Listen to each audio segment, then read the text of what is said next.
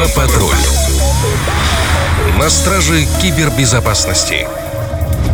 Это «Инфопатруль» и сегодня дежурят Дмитрий Матвеев и Наталья Кожухарь. Мы улавливаем малейшие колебания всемирной паутины и ловим коварных пауков, которые используют интернет для дезинформации, обмана, мошенничества и провокаций. И сегодня поговорим о страхах.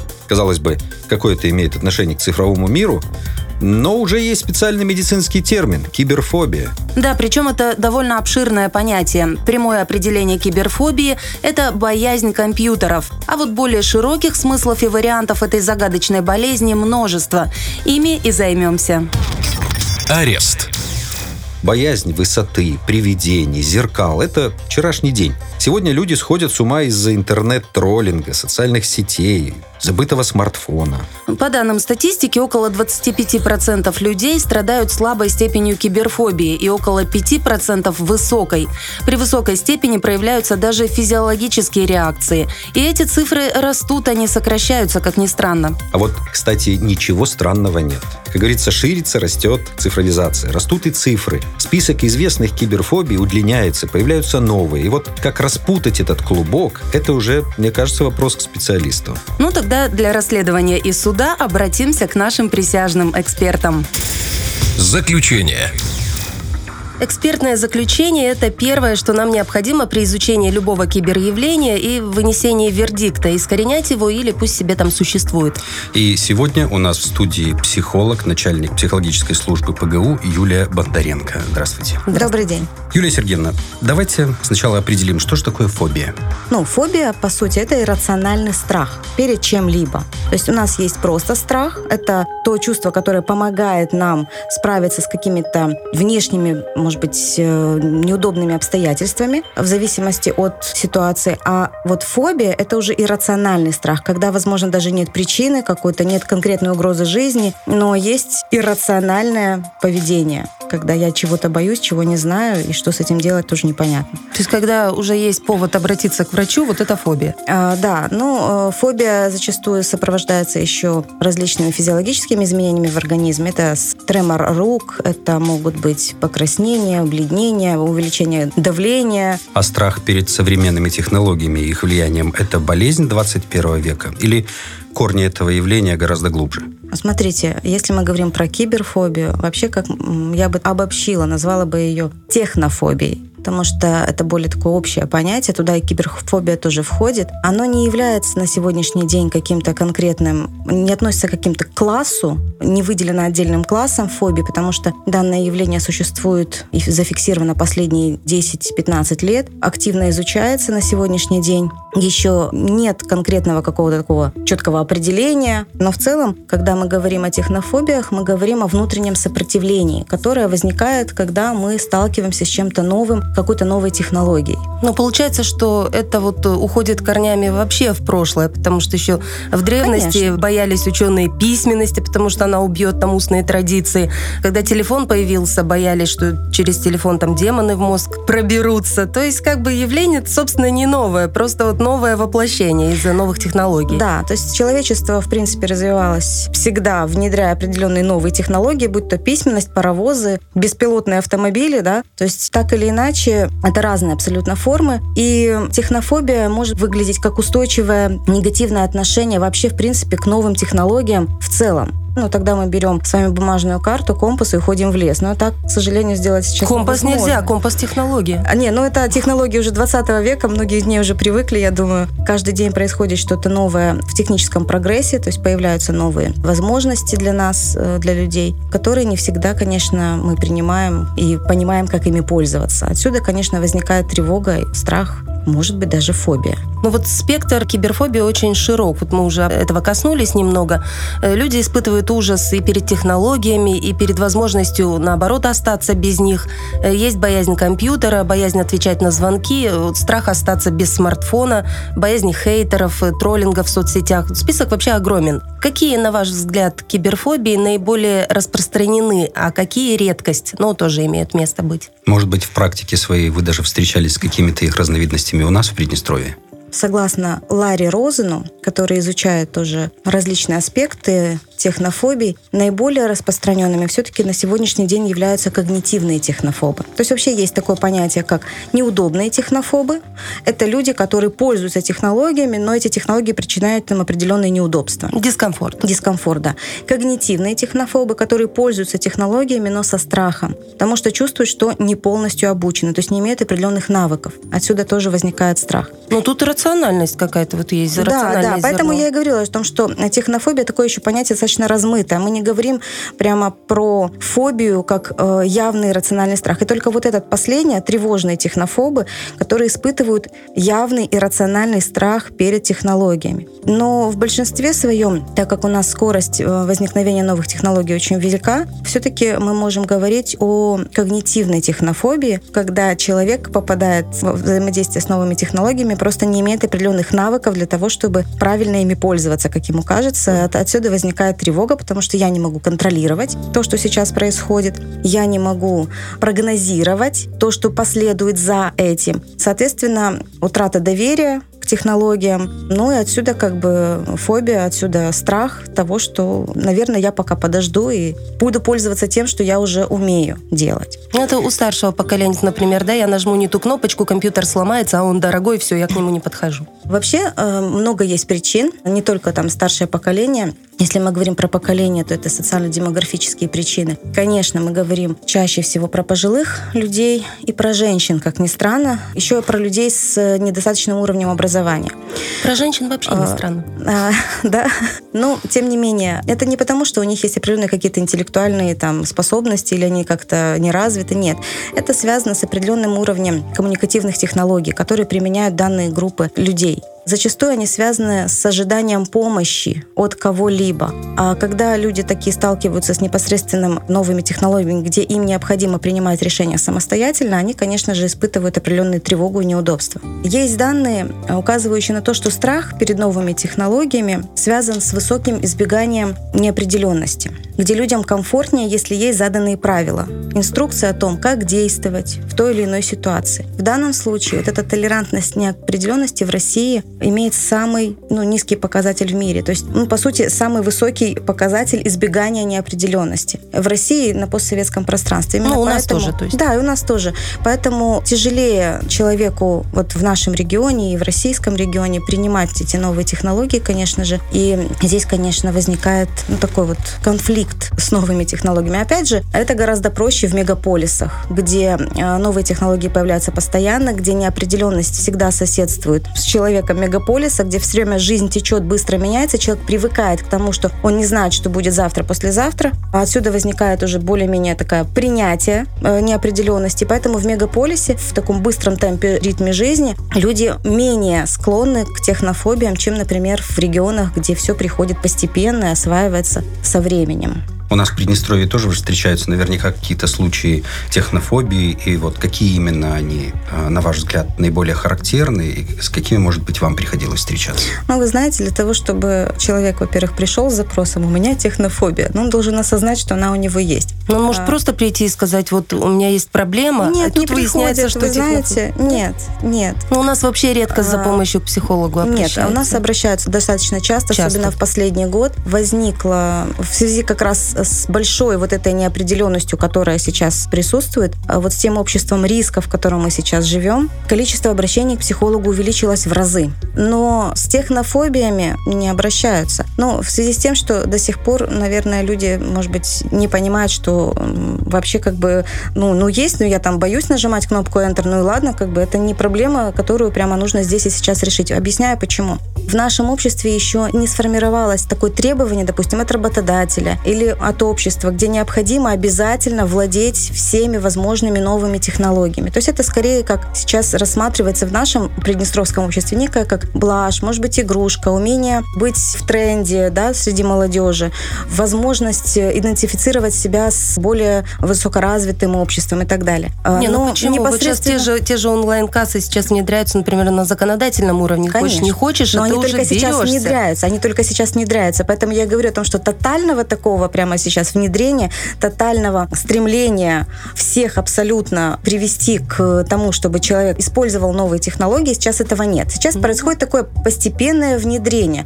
Допустим, когда уже в других мегаполисах, да, если мы посмотрим на Китай, да, и сравним его с нашими технологиями, ну, мы, наверное, увидим большую разницу все-таки. Япония вообще космос. Япония, да, и так далее. Просто потому, что сейчас у нас это происходит постепенно, более спокойно, поэтому таких вот ярких технофобий, ну, с такими яркими не обращаются. Хотя в своей практике я таких людей очень часто вижу, и в основном, конечно, это связано с отсутствием навыков. Но часто, кстати, в последнее время это, конечно, связано больше с недоверием к СМИ, к достоверности информации. К достоверности информации.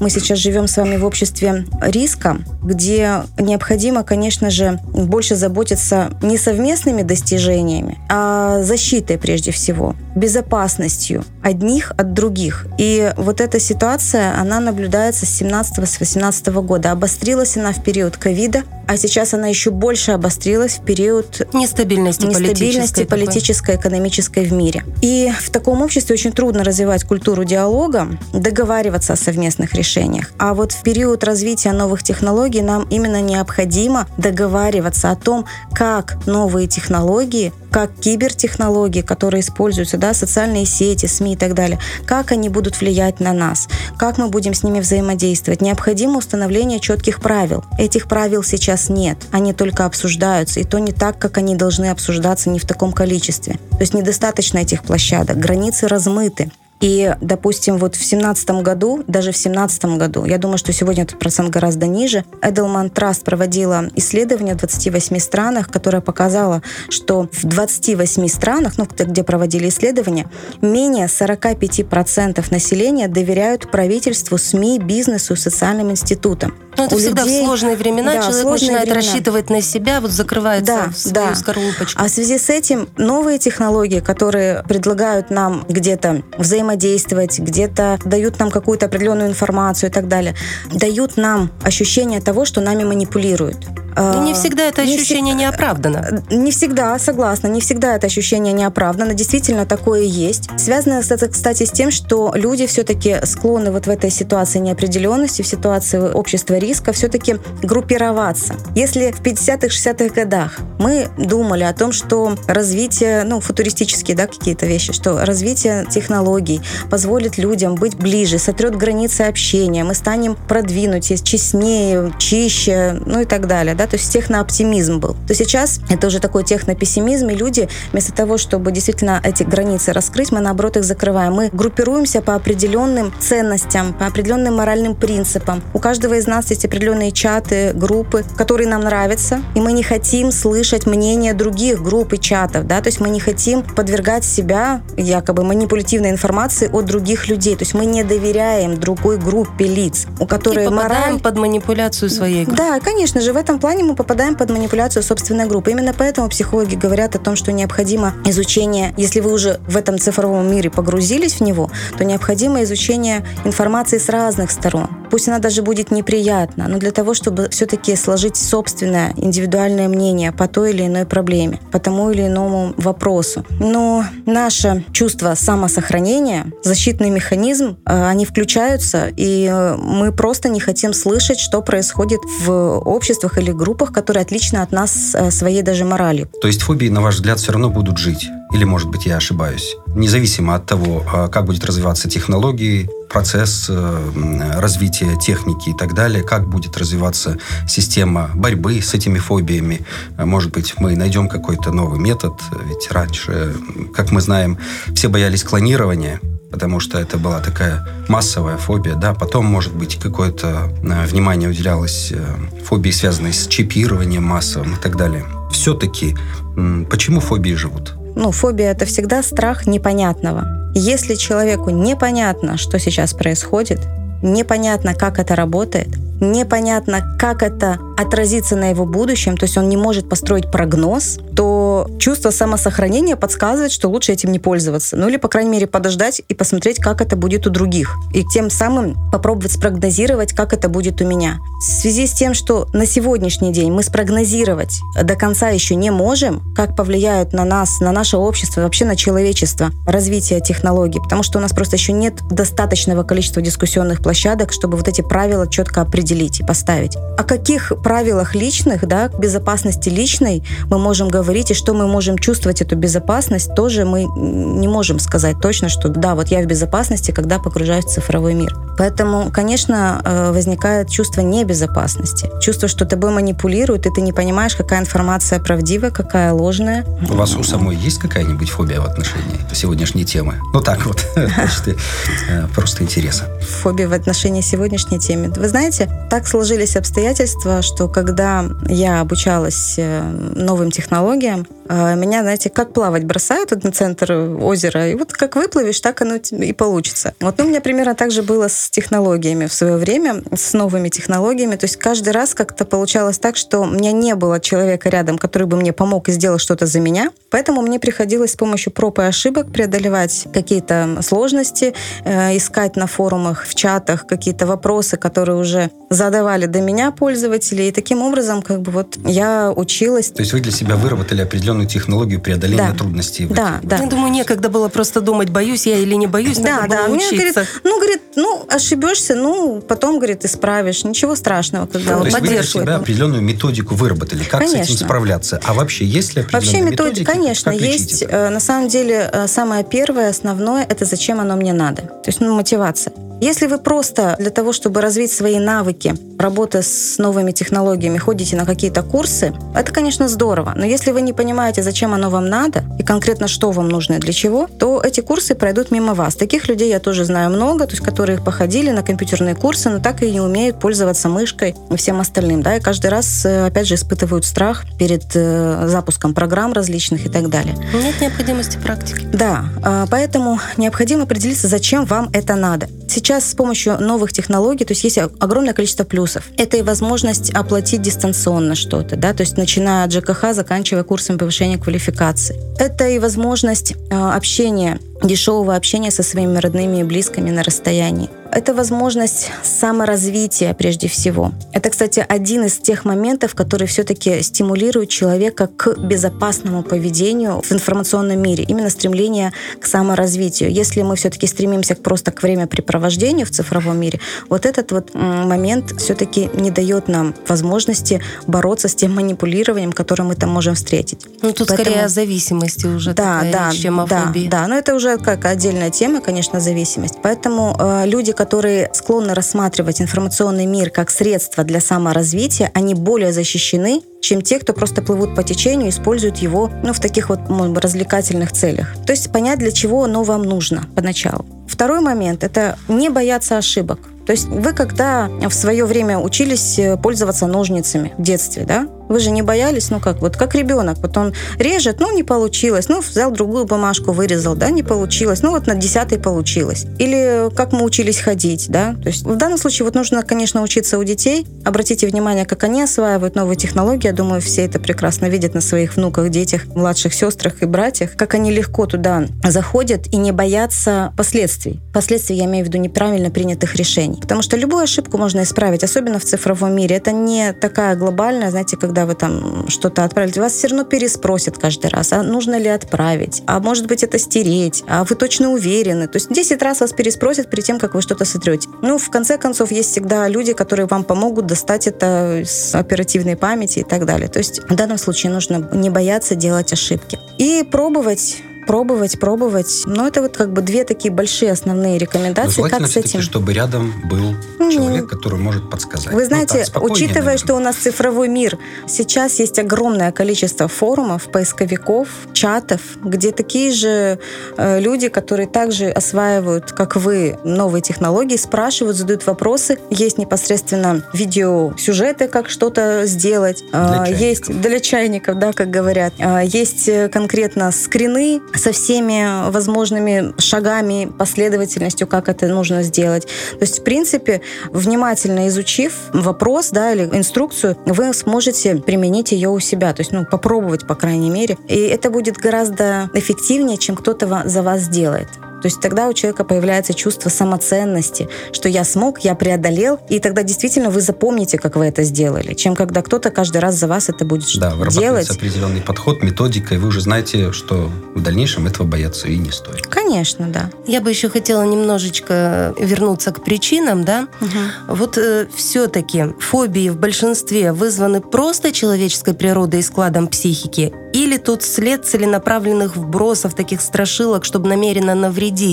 Вот каких причин присутствует больше? Ну, если мы говорим о целенаправленных причинах и вбросах, ну, тут мы уже говорим о массовом управлении сознания. То есть э, ни для кого не секрет, что все-таки я здесь не являюсь сторонником конспирологии, сразу говорю теории конспирологии, то есть это не об этом. Но дело в том, что цифровые технологии на сегодняшний день также используются и в этом плане, то есть как оружие. Создаются определенные группы, которые, заполучив определенных пользователей, протягивают свою линию восприятия окружающей действительности. Сначала это происходит постепенно, затем это усугубляется и вплоть до вбрасывания определенных таких диких моментов, в которые верят адепты той или иной группы. Я уже говорила про то, как мы вступаем в эти группы. То есть, э, опять же, мы вспомним про то, что мы сейчас находимся не просто в ситуации неопределенности, а вообще в ситуации неизвестности. А вот эта ситуация неизвестности, кстати, об этом говорили на прошлогоднем Всероссийском форуме психологии. То есть, если мы раньше говорили про эпоху неопределенности, то сейчас эпоха неизвестности вообще происходит. И это еще больше возбуждает у человека да, защитные механизмы,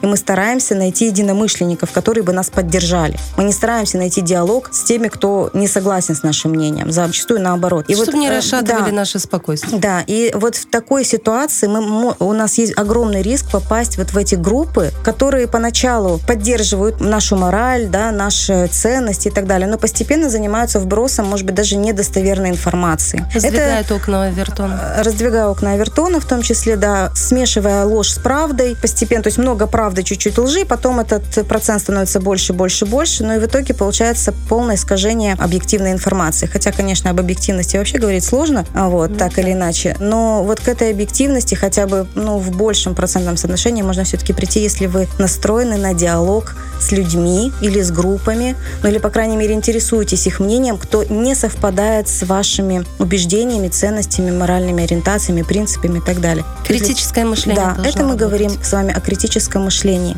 Ну что ж, спасибо большое, что помогли нам с экспертным заключением. Материалов у нас теперь более чем достаточно, и пора строить обвинение, ну и, или защиту.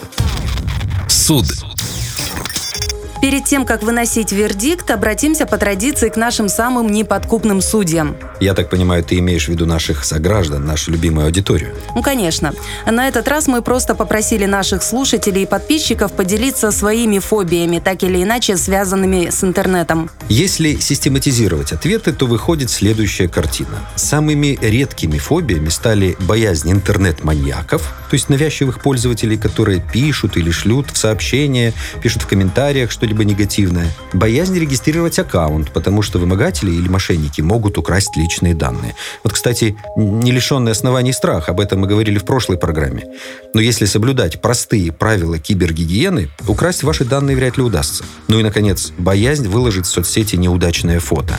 На эти фобии вместе взятые пришлось всего около 6% ответов. Ну, насчет последнего мне очень сомнительно. По-моему, очень многие девушки боятся выложить себя в сеть в каком-то неприглядном виде, ну или просто в неудачном ракурсе. Просто они в этом, наверное, не признаются.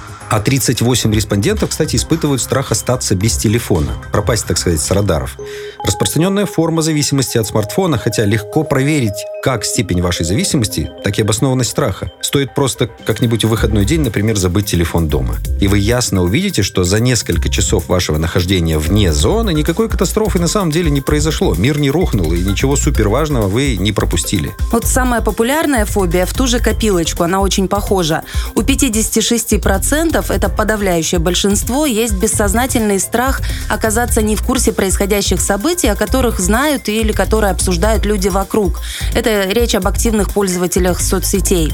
И вот это, кстати, тот случай, когда специалисты советуют максимально ограничить пребывание в сети, больше общаться вживую, гулять, проводить время с семьей и друзьями. Замечательный, по-моему, совет, очень мне нравится. А это, между прочим, опаснее, чем кажется. К примеру, в США многие подростки из-за информационной зависимости заработали расстройство сна. Они просто просыпаются посреди ночи, чтобы проверить сообщения, полистать ленту в Инстаграм и так далее. А нарушение сна – это один из самых кратких путей к психическим расстройствам. Нарушение биоритмов, когнитивные расстройства. И все. Здравствуй, доктор. Ну, доводить до таких крайностей, конечно, нельзя. Проблему лучше начинать решать, когда она только обозначилась. Вот именно для этого мы с тобой и дежурим на инфопосту. Угу. Приговор. Ну и какой же вердикт мы выносим сегодня? Сложно на самом деле. Фобия в чистом виде – это, конечно, болезнь. Бороться с этими фобиями необходимо, но, как я понял из беседы с нашим экспертом, многое из того, что называется киберфобиями, это вполне преодолимые страхи. Не клинические случаи явно. Но я поняла, что бояться новых технологий не стоит. Ошибки, которые мы совершаем или неудачи, это наш же бесценный опыт. Бояться, а точнее опасаться, надо тех, кто эти технологии стремится использовать против нас. Информационные войны и соответствующие приемы, об этом мы еще поговорим в будущих программах, а пока сформулируем так. Пользуемся достижениями прогресса смело, осваиваем новые возможности, гаджеты, соцсети, мессенджеры и так далее. Это удобно и это создано для нашего комфорта. Но в то же время, если возникает ощущение, что вами манипулируют, то, скорее всего, так оно и есть. Это как в расхожей шутке. Если у вас паранойя, это еще не значит, что за вами не следят. Тут уже включаем критическое мышление и не поддаемся на манипуляции, провокации и прочие недружественные акции. А если не уверены в собственных знаниях или аналитических способностях, всегда можно обратиться к человеку, чьему мнению вы доверяете. Ну или еще раз послушать нашу программу в соцсетях, подкастах или мессенджерах «Радио 1». На этом у нас все. Сетевое пространство сегодня патрулировали Наталья Кожухарь и Дмитрий Матвеев. До встречи в эфире. Инфопатруль всегда на посту.